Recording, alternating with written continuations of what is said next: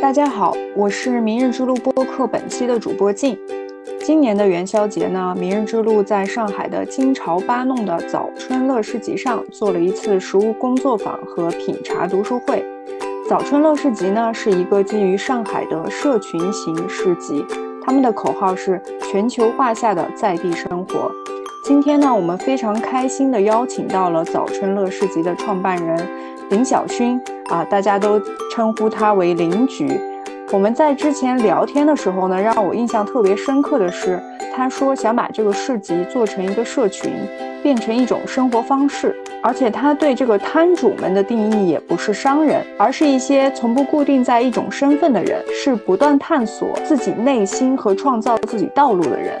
那所以，我们今天呢，就非常想要了解一下这个早春乐市集背后的一些故事。那首先呢，我们先请林局来跟大家打个招呼吧。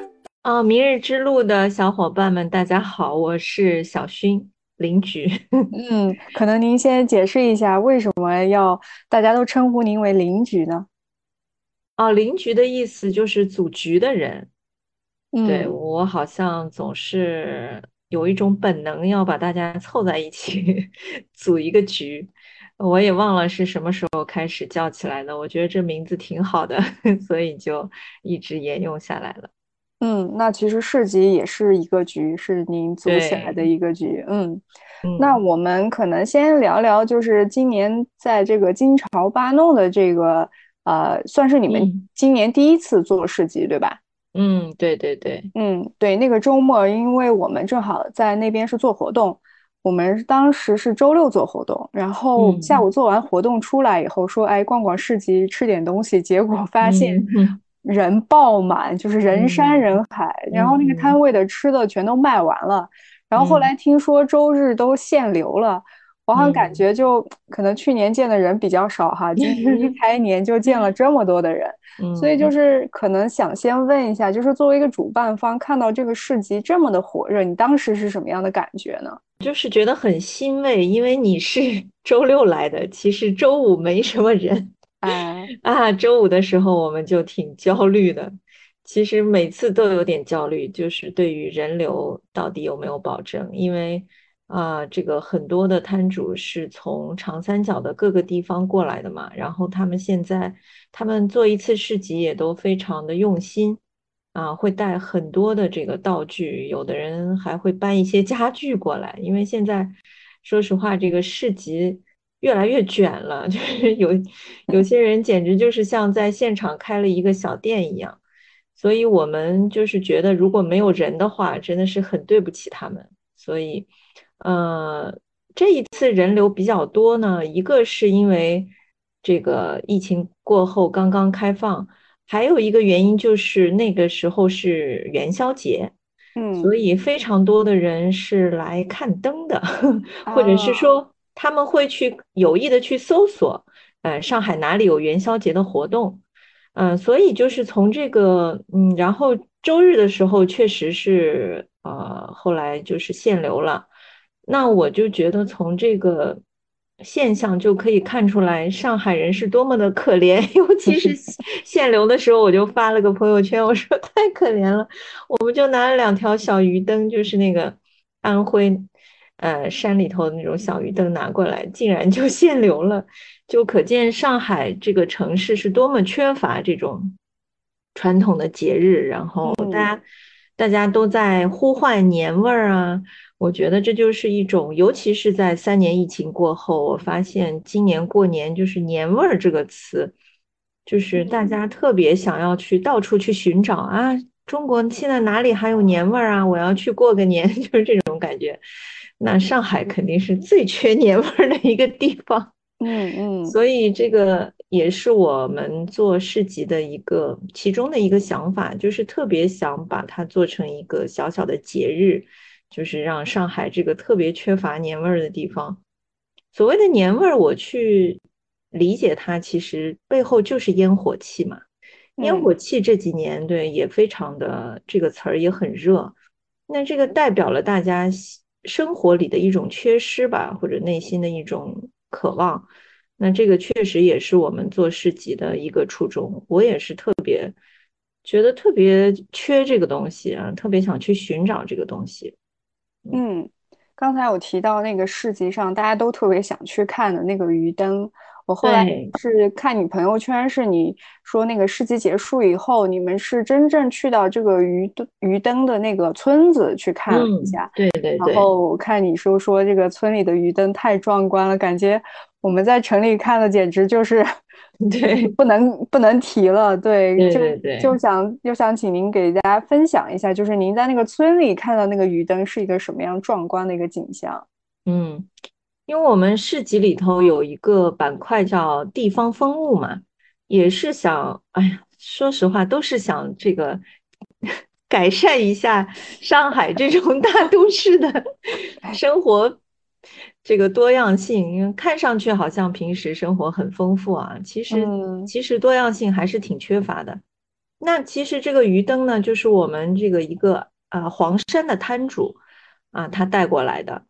嗯，带过来之后呢，就是我们就从他这里了解到啊，这个鱼灯来自安徽的一个山里面，然后他要把这样，因为我们这次用的一个最大的好像是两米吧，要把这个，而且它是纸做的嘛，用那个竹竹篾做的骨架，然后上面糊的纸或者是布，所以非常的脆弱。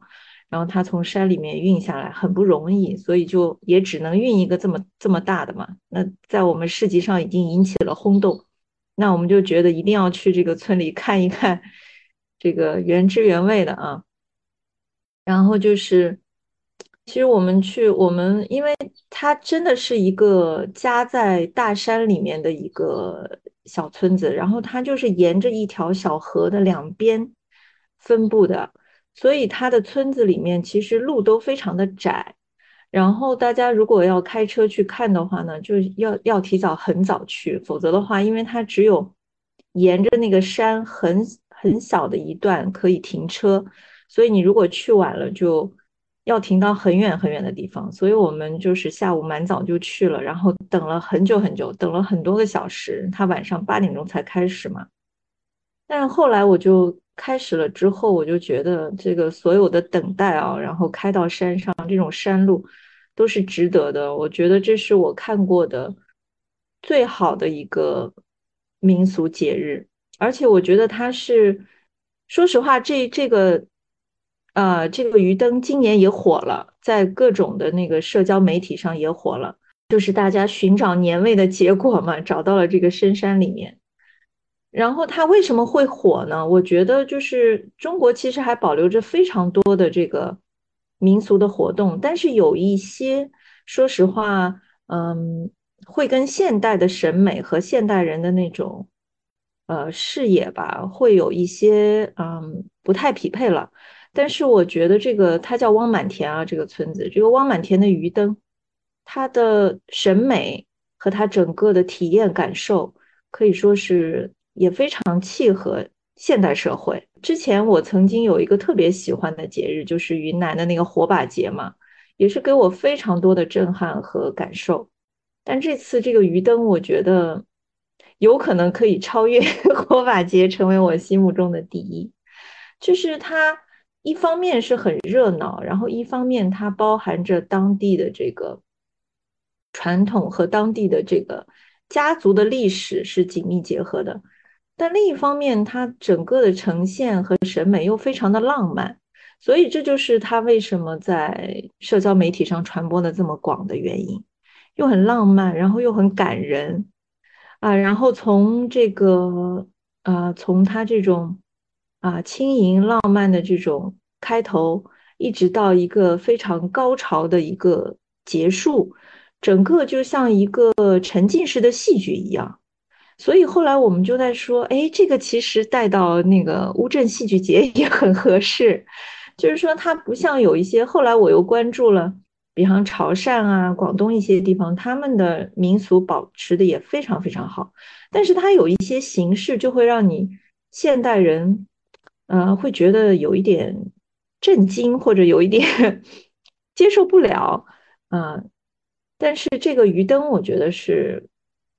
我估计就是它可以超越地域性，就是不管南北啊，呃城市或者乡村的人都会喜欢啊，所以我我们看了之后就就觉得我们把它带到上海是对的。那然后当然了，我们带到上海的这两条小鱼到了那个村子里之后，你就会发现它是跟在那个队伍最后，就是 凑凑热闹的那种，因为因为呃汪满田村它这个打头的这些鱼啊。会有八米那么长，七八米那么长，然后整个的这条鱼是需要八到十几个人一起去把它抬起来的，啊，然后我后来就觉得有一些，呃，比方说我们现在的思维是，你要既然要做这个活动，那你最好是越方便越好，对吧？你把它做的轻盈一点，啊，然后游起来也。这个顺畅一点，对吧？我们会这样考虑，但是它这个鱼呢，它又很高，然后这些人是需要用肩把它扛起来的，然后用手还要扶着。其实整个的是一个你在旁边看着是觉得非常有这种阳刚之气的，就是就是需要非常壮年的 男人去做这个，然后女生当然也有参与，因为它前面。每一个鱼队前面都有女生，啊，这这个角色不一定是女生，但是女生可以做，就是举着一个火把，去给这个鱼来指路，这个也是其中非常浪漫的一个部分。另外，它的尾巴后面还要有一个人去拉着这个尾巴，这样整个鱼身给它绷起来了之后呢，它这个尾巴会有摇来摇去的这个这个感觉。然后这个拉尾巴的工作呢，可以是比较年轻一些的。或者是呃十几岁的小孩子啊可以参与，或者是女生也可以参与，但其实也也是很累的，因为这个鱼在往前走的时候，这个尾巴的张力非常大。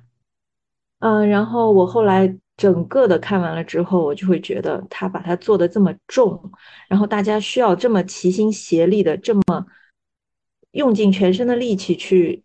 去来呈现它，这是非常好的一个设定。如果我们说它整个有一个导演的话，是非常好的设定，因为你会被他们这个所有的团队里面的人齐心协力、用尽全力的这种精神给感染。我觉得这就是他们整个的这个，在一个山里的小村子，他们需要这种凝聚力，需要这种族群的凝聚力，去为。他们村子的未来，啊，去展现一个很有希望的未来，这个整个的过程是很感人的。那说起来可能就是要说滔滔不绝，我就 先说到这儿吧。就是希望大家有机会明年的时候，他每年都是元宵节，是他们元宵的一个活动啊。大家以后有空的时候可以去，一定要去沉浸式的感受一下。嗯，听听完你这么讲，我真觉得上海人好可怜。我 就看了两条那么小的鱼，然后都觉得特别激动。那不知道看到那个现场，太缺节日了。对对对对，真的是哇！刚才听你这种描述，真的呃，再加上我之前有看你朋友圈那个图片嘛，我就现在脑子里马上就可以感受到那样一种氛围，真的觉得是是的啊，我已经有点激动的这种感觉。回头回头发一点这个图片，我们也。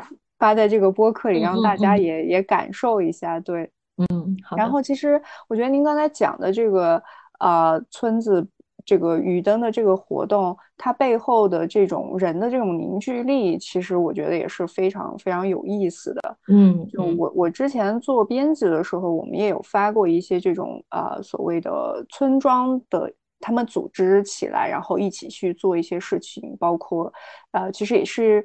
呃，一些呃节庆的一些活动，比如说像社火呀什么这些，嗯，对对，然后对，然后你其实就看到这样一个活动，它背后其实是这些村民他们的这些活力，然后才让这样一个活动可以不断的延续下去。就不知道您刚才讲这个活动，就是它的这些历史，就为什么这个村子会有这个活动？呃，不知道了不了解呢？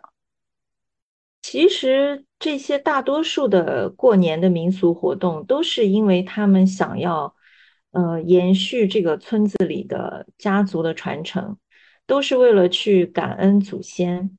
其实这个活动的最高潮就是这个所有的鱼都会啊，从一个非常呃崎岖的一个小道上，要爬到一座小山上去。这个山顶上其实就是他们这个村子，呃，创村的那位祖先，就是说是他，呃，第一个从别的地方迁徙到这里，然后找到了这个村子，觉得这里可以安居，然后就把大家，呃，定了下来在这里。然后这么多年，应该有几百年，大家每一年都在感恩和。怀念这一位祖先，把他们带到了这里，然后他们所有的鱼都会集中在这个是他们的祖坟吧？这个不知道能不能说，在他们的祖坟，对，所有的鱼应该是有十几条这么大的鱼，然后大家都面朝着某一个方向，是朝着村庄的这个方向，然后摇头摆尾，然后这个时候会放无数的这个烟花。就是他们这个，嗯，汪满田的鱼灯，因为其他地方也有不太一样的鱼灯，但是汪满田的鱼灯的一个亮点就是它的烟花特别特别的多，它整个晚上可能会持续三四个小时这么长吧，可能还会更长，要看他们的这个心情了 性质。这么长时间，就是这个烟花爆竹是不断的，然后最后到了这个山顶的高潮的时候，就是一场盛大的这个。时间非常长的这个烟花，哎，当时我就觉得，其实中国所有的节日底层都有一个元素，就是感恩。我觉得这个特别好，嗯，就是第一个带他们来到这里的人，他们世世代代都在感恩他、纪念他，然后都要表演这样的、这样美的一场，要费这么大的力气啊，去。去跟他，我觉得是跟他打招呼吧。然后，嗯嗯，对，基本上就是这个。其实，嗯，中国大多数的节日背后都是这个，都是感恩，还有谢天谢地。所以我现在也在家里也贴了一个谢天谢地。我觉得这种 感恩的心，可能是传统文化里面特别能够，呃，给我们现在的人启示的。因为我觉得我们现在的人总是。觉得自己很有很有道理，就是有有一套那个对，就是自己有一些掌握了一些应该怎么样的这种至高的这种准则吧，然后就是对现存的东西觉得有很多批评的这种资格，但是我就觉得我们缺少了，首先是我自己去 反省自己，缺少了这种感恩之心。其实你能够能够度过每一年，对吧？嗯，够能够过到了这个过年的这个时候，都应该感恩。我就觉得，我为什么现在特别喜欢节日呢？我就觉得这个传统的民众啊，尤其是这些村民，他们这种感恩和庆祝的底线非常低。就是我们可能觉得，哎呀，你要让我感个恩，你要让我庆祝点什么，我得我得多好，我才能庆祝，我才能感恩啊。就是抱怨比较多，但是他们就觉得，哎呀，我这一年就这么过来了，我还活着呢，你说是吧？我就得过节，所以我就觉得，为什么城市里年味儿不重？为什么我们好像失去了过节的能力？我觉得这真的是一种能力，就我们觉得过不起来了，觉得什么都没什么意思，就是因为我们这个感恩和庆祝的这个底线太高了，他们就是太多事儿值得这个。值得庆祝了，对吧？我觉得，我我对我去这些乡下地方过节，什么所谓的年味儿，我觉得就是去去感受这种这种东西，这种特别容易高兴起来的这种这种能力。对，好像我们生活在城市里很难高兴起来，更多的是在。感觉自己很焦虑，压力很大，然后一直在抱怨的这样。是的，是的，抱怨特别多，嗯，值得抱怨的东西太多了，不胜枚举。但是值得感恩和庆祝的东西，好像很难想得到。对，其实说到感恩，就可能我们在明日之路群里啊，或者什么，有时候我们也会讨论，可能就是人对自然的一种感恩吧。这种这种也是越来越少，就是因为尤其是生活在城市里的人，他和自然的距离太远了。嗯，他不知道我们其实所有的一切都是自然的馈赠，自然给我们食物，给我们所有的资源，但是我们这么。就贪心的用着一切，却却不知道珍惜自然所给的这些东西。对，对，好了，我们刚才说了一个非常令人激动的这个呃。汪满渔村的这个渔灯，汪满田啊，汪满田村，说错了，这个名字也挺美的。对对对，很浪漫的一个名字，汪满田村的这个，就感觉他那个田里汪满了水嘛，这是我自己的想象啊，就是那个泪汪汪的那个汪，对，所以它有鱼。嗯啊，哇，真的更浪漫了。那那接下来可能我们再拉回到我们城市里面，就我们只能 很可怜的看到的这个市集。然后来聊聊这个市集背后的一些故事。那可能最最先问的就是说，这个市集最早是什么时候开始做的呢？好像是一一八年吧。它是有一个嗯，有一个过渡的，因为并没有一开始就想要做一个市集。因为我之前也是做游学嘛，就我刚才跟你说，嗯，这种小地方还有乡村里面，我觉得有很多城市里的人能够去学习的这种。土地智慧吧，还有一一些生命能量，所以就会带大家去这样的地方去游学。然后市集呢，是呃是从游学的这个年会发展过来的，所以我也说不清楚什么时候开始，就是一七一八年那个时候吧。因为这个年会里面呢，就我会觉得，哎，给大家总结一下这一年我们去了些什么地方。然后呢，可以分享一下这些地方的风物，然后也可以请这个这些嗯，比方说去探访风物的人，或者去这个生产风物的人来做一些分享。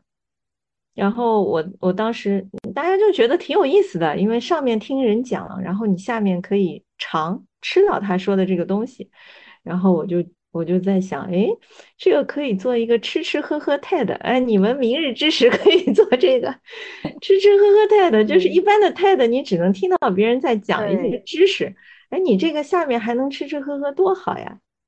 然后后来就发展成市集了，这个也是我们最初的合作方，就是雍福会，他那个主理人就看到看到我们在做这个事情嘛，他说，哎。我们雍福会有个大院子，就是到我们这里来做吧。后来就第一次市集就等于是在他那里做的，后来就是持续的在他那里应该有做了有有两年吧。然后就开始有像上升新所啊这样的场地来邀请我们，然后就是现在就正儿八经的就是做起市集来了，也做了四五年了吧。嗯，那所以就是。这些市集上的摊主实际上是你们之前去各地游学，然后遇到的这些有趣的人，然后就把他们带到了上海，让上海人可以也感受一下，是可以这样理解吗？哦，最早有一些是这样的，但是现在就是规模做的也挺大的，那嗯，没有这么多这一类的啊，这一类的主要就是在地方风物这一个板块里面，嗯，然后我们还会有这个像。土地餐桌，这个就是跟明日之时关注的话题比较这个一样。然后还有像手作这一块，手作温度，还有海派，哎，叫做什么海派生活吧？嗯，四个板块。嗯嗯，那从地域上来讲，这些摊主基本上都是长三角为主吗？还是全国各地？对，长三角为主。呃，远的也有，比方说最远的应该是。新疆的哦，对对，我我有印象，就是不是这次是有一个他们开了一辆大车，对对，开一个车，然后那边可以卖一些吃的，嗯，对他们就是开着这辆车从新疆 开过来，太酷了，然后就是。到到处参加市集，这也是年轻人的现在的一种生活方式，就这样的摊主还不止一个，所以其实我也有一个梦想，可能也只是。幻想啊，但是也有可能会实现。就是，其实我从小就挺喜欢那种吉普赛人的是流浪生活，什么大篷车啊什么。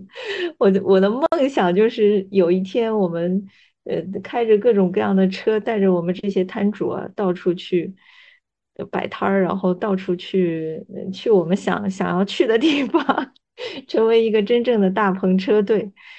说不定能实现啊！嗯嗯，我觉得可以。对，还有一个比较远的是那个呃潮州那边，嗯，就是一对小夫妻，他们啊，就是做啊卖他们这个卖这个女生的妈妈做的一些潮州的那种卤鹅呀，这些就是地方风味。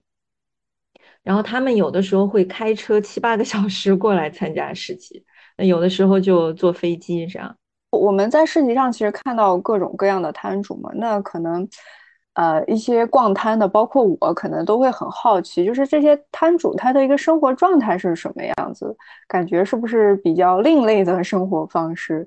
他们会不会有一些呃稳定的收入，还是说他们也平常有本职工作，只是偶尔来摆摆市集？呃，这两种都有，但是大部分都是呃专，也不是说专业摆市集了，就是说他们是一个。怎么说呢？专业的手作人，或者是专业的这种小的创意品牌，应该这么说，就是大部分人是以此为业的。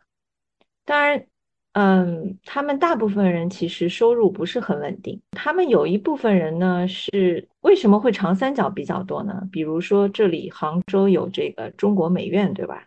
嗯，呃。一些中国美院毕业的各个专业的，尤其是设计相关的专业的这种学生，他们很多人可能在上大学的时候就创立自己的品牌了，然后他们的经营方式就是有自己的工作室，然后他们一般都会有这个线上的平台，呃，参加市集呢是他们在线下去展示自己的作品，还有就是说去接触新的客人的。这样一个机会，参加完市集呢，他们还可以把这些客人转化到这个线上的平台去进行销售。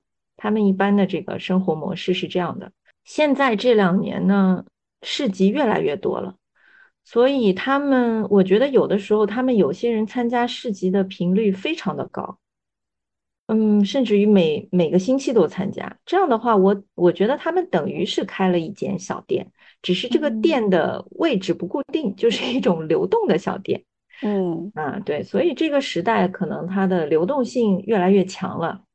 那如果开一个固定的实体店的话，你也知道了，现在长三角这些城市的这个房租都太贵了，所以这方面的成本太高。加上你要雇人啊这些，所以市集是越来越多的市集给这些人提供了一个很好的一个机会吧。我觉得他们基本上用不着开店了，参加市集就够了。嗯，那就是他们这种摆摆市集，然后可能平常线上的店铺，然后其实养活自己是没有问题的，可以这样理解吗？这个。因为这个群体要要看他的，呃，他的产品，啊，是不是适应市场，还有他自己是不是很拼，就是非常，嗯，对，所以不一样。有的人还是比较，有的人的收入可以超过都市里的白领，甚至，嗯，中层的这种收入都有。对，但是有的人可能就比较不稳定一些，然后也也会有的人慢慢的就觉得可能不太适合自己啊，又去找份工作啊，都有的。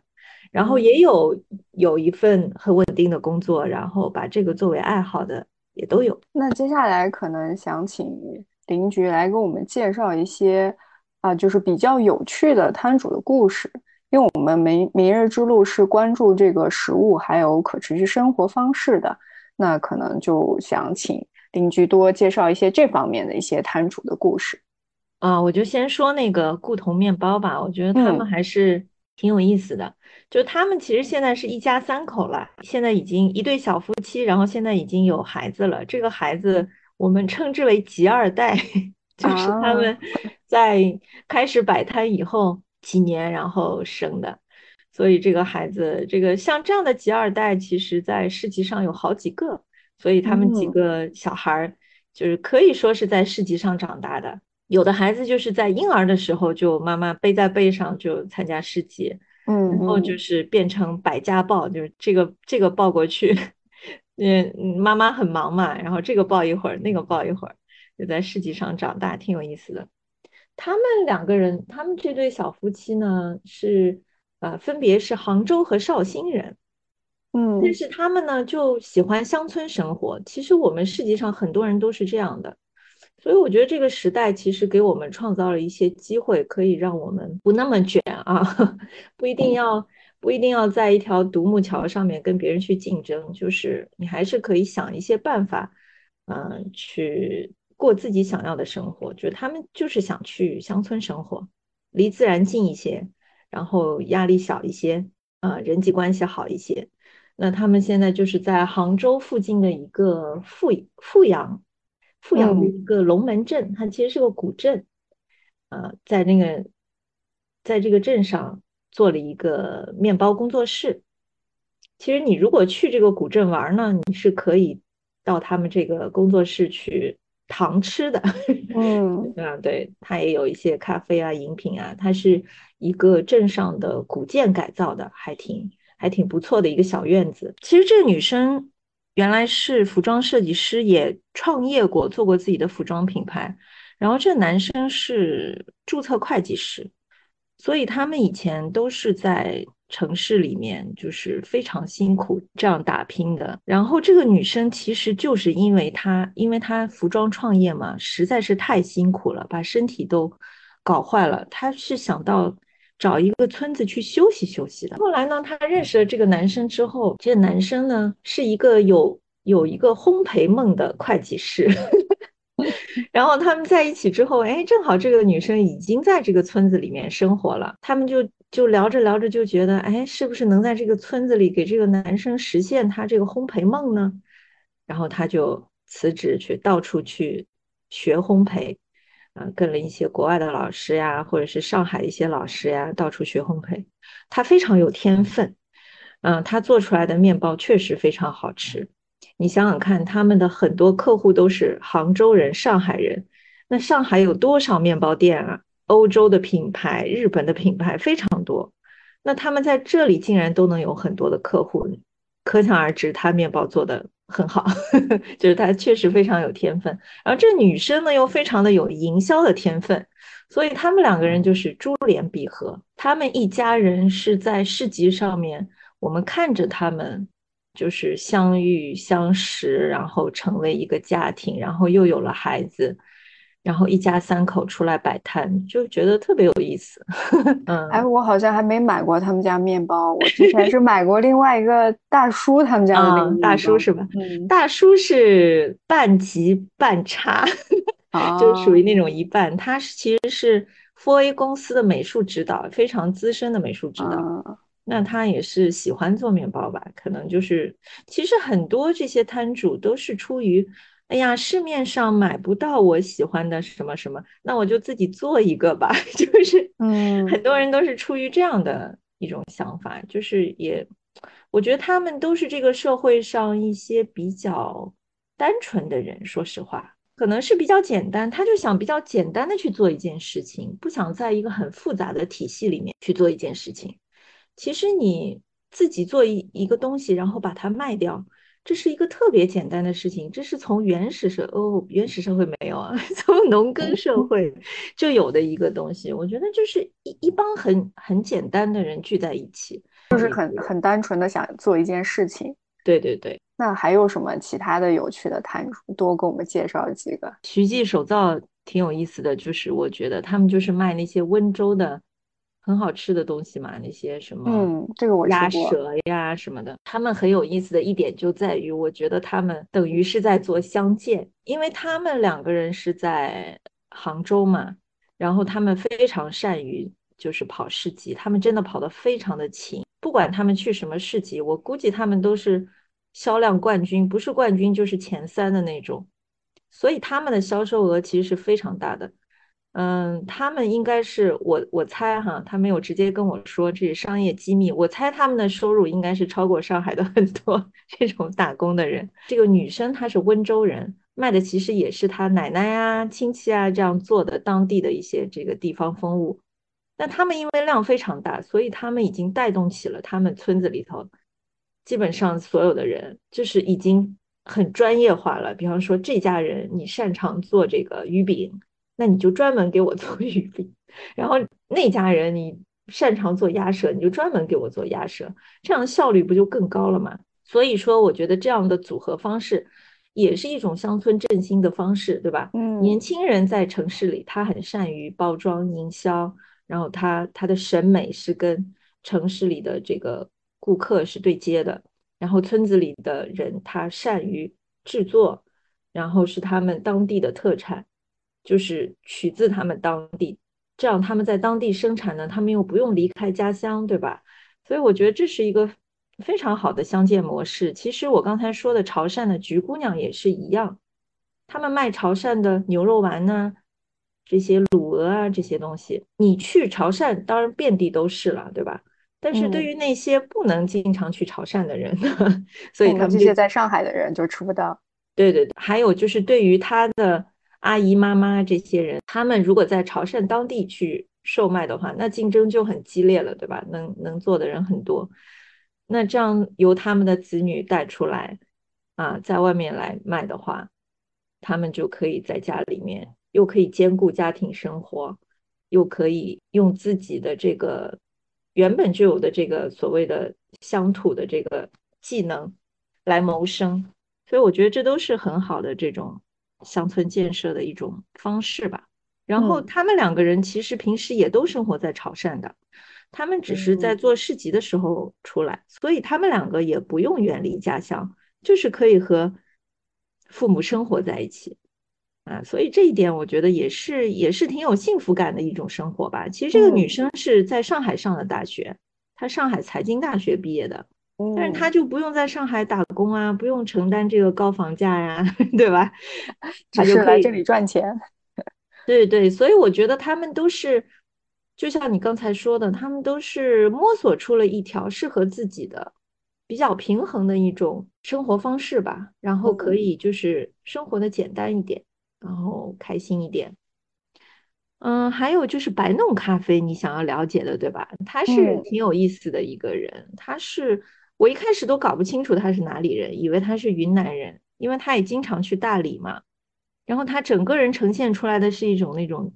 挺嬉皮士的，对吧？然后留个长头发呀，然后他经常兴之所至的，不管去哪儿旅游，他都任何地方他都能卖咖啡，然后冲咖啡，就是他完全不需要一个固定的，甚至于不需要一个家，到处都可以。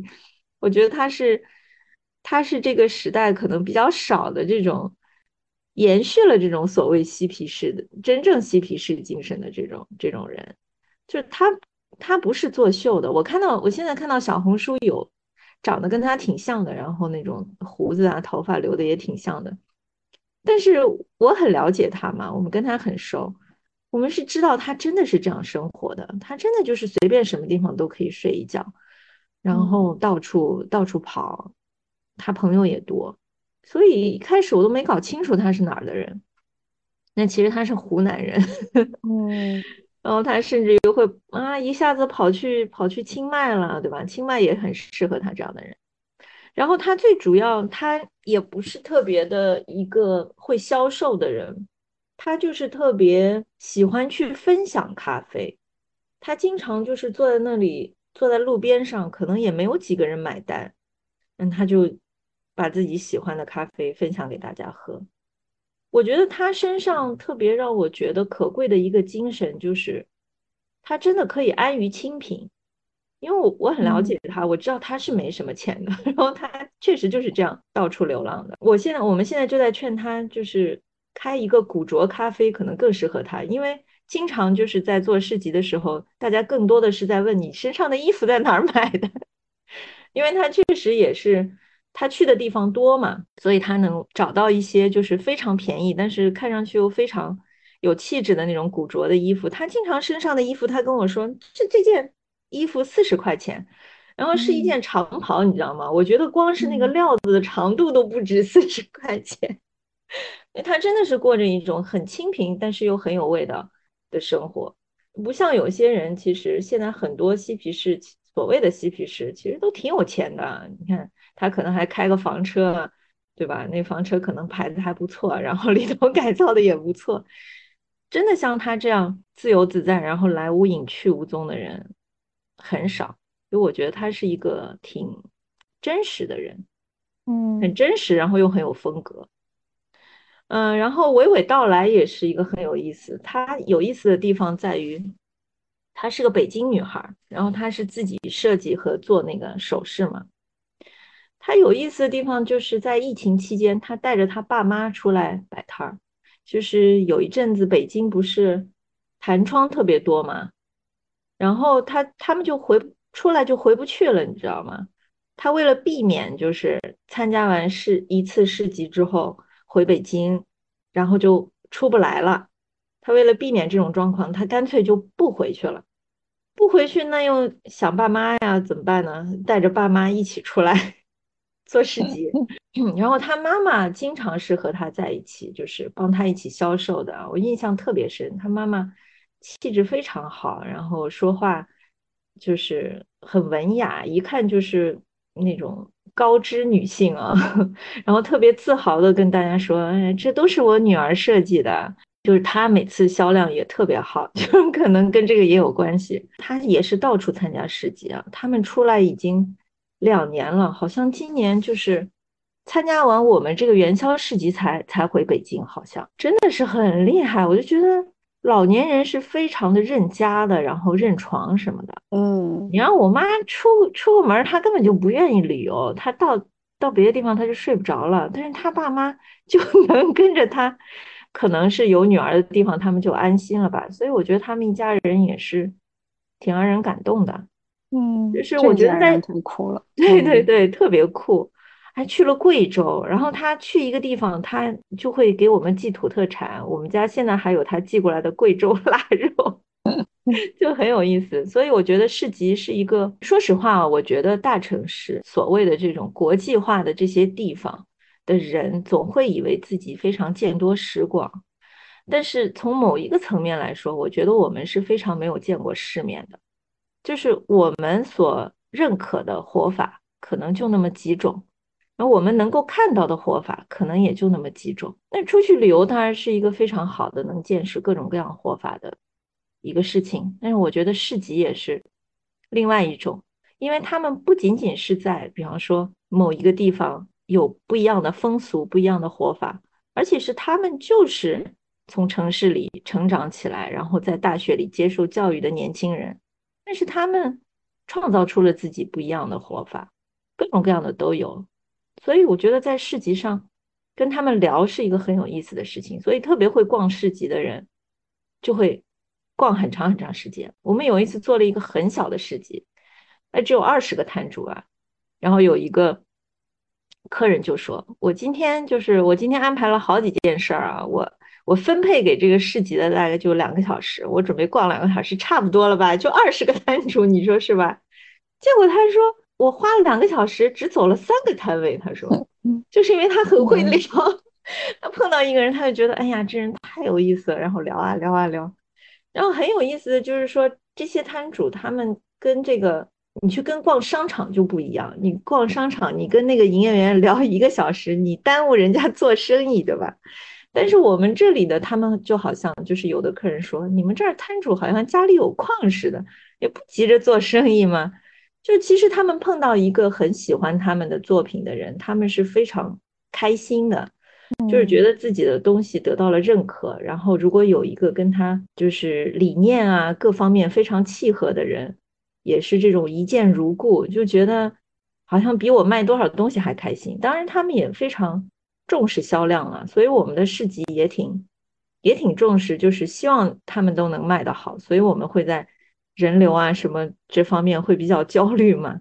也希望他们卖得好，所以我是希望这个市集能有一个平衡，就既不是那么商业，我就是来卖货的，也不是那么的好像理想化或者是不接地气啊，我是来展示一些理念，所以我就希望这个有一个平衡，因为他们毕竟也是以此为生嘛，而且我觉得以此为生更有说服力。如果我做这个事情，我是为了公益，然后我另外有一件事情养活我自己。其实我这个公益的事情没有那么有说服力的，而且也没有那么有号召力。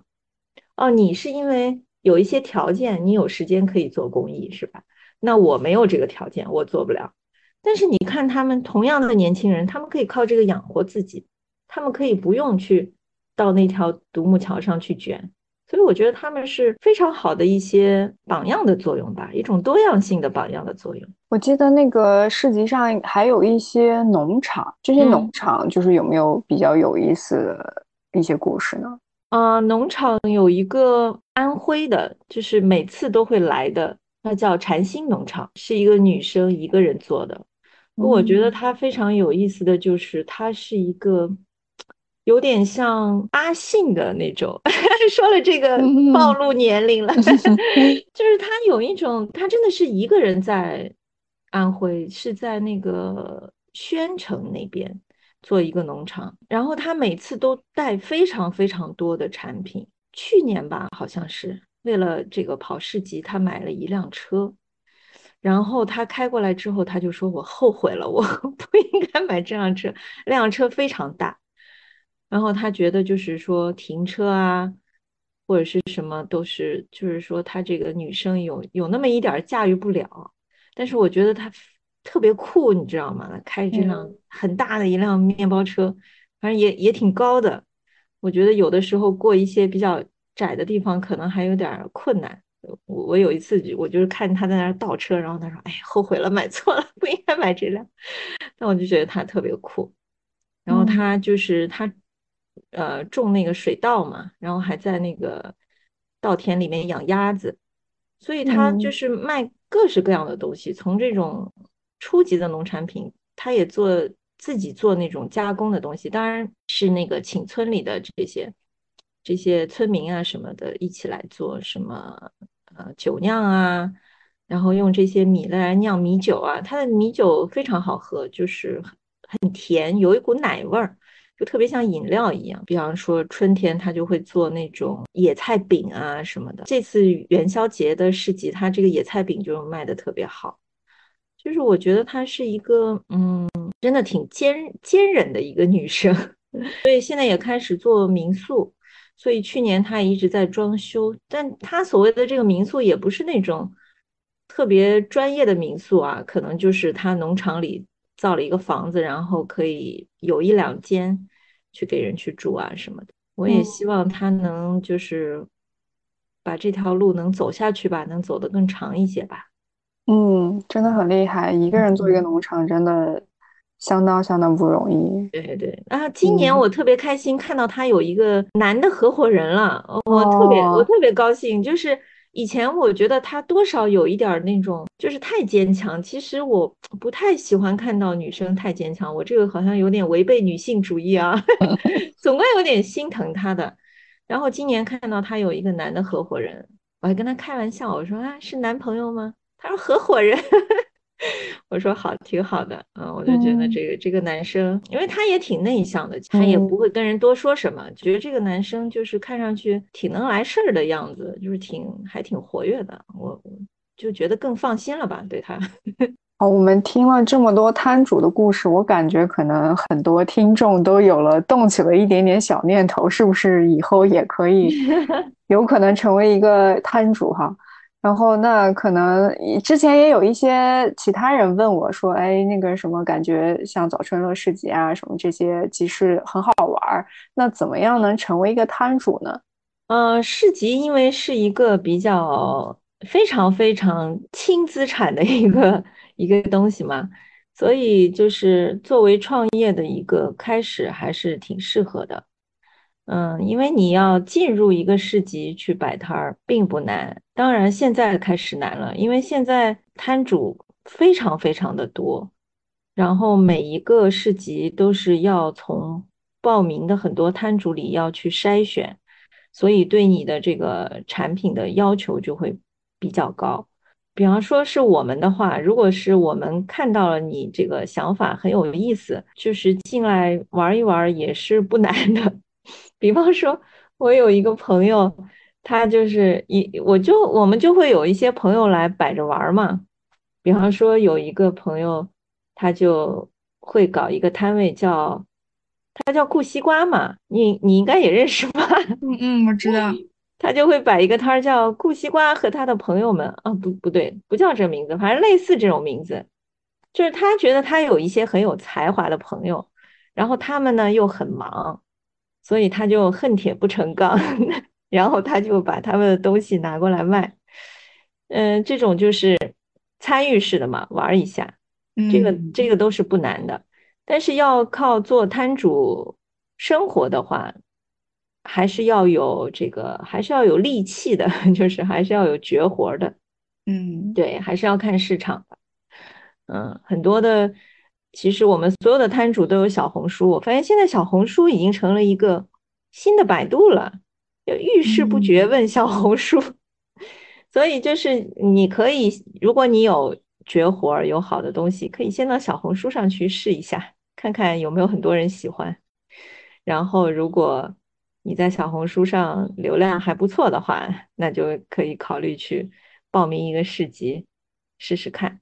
之前我们群里也有人说说让我们明日之路也去摆一个摊，可能有一些小伙伴自己有做一些东西啊什么的。嗯。嗯，也许我们未来可以可以去搞一个摊，就是那当估估计就是咕西瓜那种，就是帮朋友们带带货什么的。嗯。嗯，对，因为市集，嗯，它也是一个生产内容的一个一个形式嘛，所以市集上除了这个呃卖货这件事情之外，你能够提供内容，也是一个很好的参与市集的方式。呃，你包括你可以展示些什么呀？然后你可以介绍一些什么理念呀？你可以分享一些什么什么东西啊？这个都可以。嗯，它就是一个场域嘛，在这里就是内容越多样化，可能就越能吸引到各种就是关注不同领域的这样的人会过来。那我们刚才聊了很多这个摊主的一个生活状态，其实我想可能很多听众也很好奇，邻居现在的一个生活状态是什么样子呢？我的生活状态一直就是我说的发挥余热，就是 我做的这些事情都是发挥余热。就我觉得我这个人，我不知道适不适合说啊，就是中国人总都是逃不开这种儒释道。这样的模式，我觉得我这个人天生就比较偏向于道家，所以我肯定是放在第一位的，就是要把我自己搞好，然后我自己身体要好，对吧？然后我的状态要好，在这个前提之下，我如果有余热，我就发挥一下，因为我觉得我是真的不属于那种精力特别旺盛的人，我应该是有点气虚的，我觉得。所以说，如果我去。哎呀，非常拼的去做一些什么的什么的话，我觉得对我身体肯定有损伤，所以我必须得这个。而且因为气虚，所以可能每天这个精力充沛的 时间也不是很长。所以你看，你约我做播客，我就觉得，哎呀，早上好像起的也比较晚什么的。对，很多事情都是在下午做的。对，像像这种每天只能。干半天的这种人，也只能做做小事情。对，所以我觉得我可能跟白皙有点异曲同工，就是属于哎比较稀少的物种吧。我觉得，那现在其实是空间多于内容。目前的城市里的状态是这样的，不光是城市，农村也是，就是城市里头的商业以及乡村里头的这种乡村振兴文旅，其实都是空间。多于内容，其所以这个我觉得是内容创业以及你刚才说做摊主的一个大好的机会。嗯，其实缺内容的地方非常多。其实我也是相对来说比较甘于清贫的那种人啊，就是我没有那种财务自由的焦虑。但是我也要跟大家说，我能做到这一点，是因为我没有要孩子，对吧？我如果有孩子的话，我不能肯定我还能这么淡定。就确实我们没有孩子，就。然后对自己的物质生活没有那么高的要求，也也没有太多的这种焦虑，对于未来的焦虑啊、养老的焦虑都不太有。反正把自己自洽了吧，自洽了，然后就会比较轻松的去做一些事情。然后这几年呢，因为我刚才说的空间大于内容的这个问题，所以我们嗯过得还不错，活得还不错。就是现在邀请。邀请市集的这个场地非常的多，我们还是拒绝了非常多的。就是如果我要赚更多的钱，我是可以变得跟很多人一样忙的，嗯，忙的没有时间接电话什么的，这个是可以做到的。但是我就不不想做到。但是有一阵子就是邀请我们的人多了之后，我确实有点焦虑了，我还去找一个做小品牌咨询的一个朋友叫赛米，我还找他去咨询，付费咨询了一下斥巨资。我就在想，哎呀，我拒绝了这么多，好像有点心疼啊。我能不能另外做一块什么东西，把把这个钱也赚了？后来我也忘了他跟我说了些什么。说完了之后，我决定，嗯，还是不做了。我一直在说平衡，就是市集也要做到一个它的气氛、它的理想化、它的美好和它的盈利性的这个平衡。然后我自己的生活，我也是这么这么去规划的，就是要有一个平衡。我也我也不想就是怎么说，需要大家来救助或者怎么样。我觉得去逛那个早春乐市集和你的这个状态也挺像，其实就是，其实它那个。当然，我逛的市集可能也不算很多，但是那种氛围就是一个比较轻松的一种感觉。对，现在流行松弛感。然后我在小红书上刷到有一个女生，就是评价我们是啊，上海最有松弛感的市集，我特别高兴。嗯我那是第一次知道“松弛感”这个词儿，然后后来发现，哎，原来这个词儿挺流行的。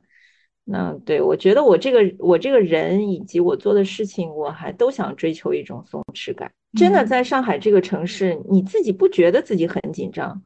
当我去到我去到任何外地，我马上就觉得啊，好轻松。当这个时候，你才会发现，哦，原来我在上海是紧张的，因为你没有对比，你不知道。你你比方说，你到了昆明这种地方，哇，这种地方你就不要谈松弛感了，就它整个就是一个松弛的地方。有一个方言叫大普气，我一到昆明我就。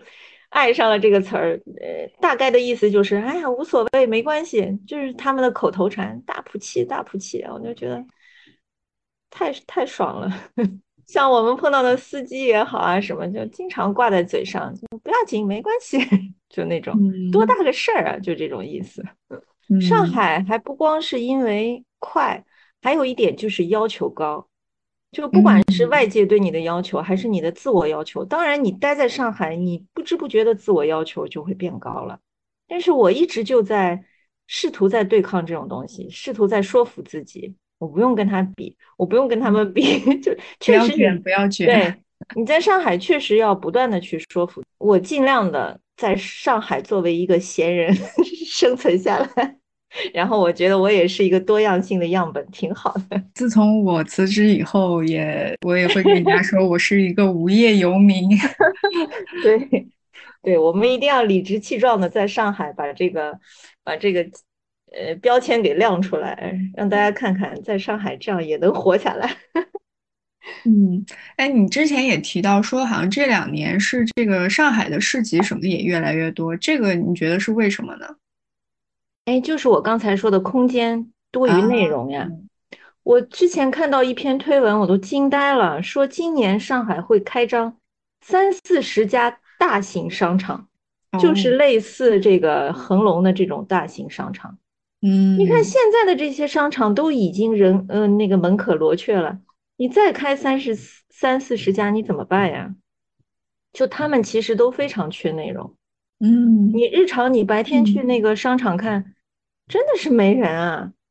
我是基本上都是吃饭的人。是的，我就心里想，天呐，我如果做市集，人流是这个样子，我要焦虑死了。那他们这个商场的这个老板焦虑不焦虑啊？所以就是，其实我们真的接到很多的邀请，但是我们不太喜欢去商场。这个原因就是那种松弛感，就是商场它缺乏松弛感。他不断的提醒你，其实我很不喜欢去商场。他不断的提醒你，你的钱太少了，你赚的钱太少了。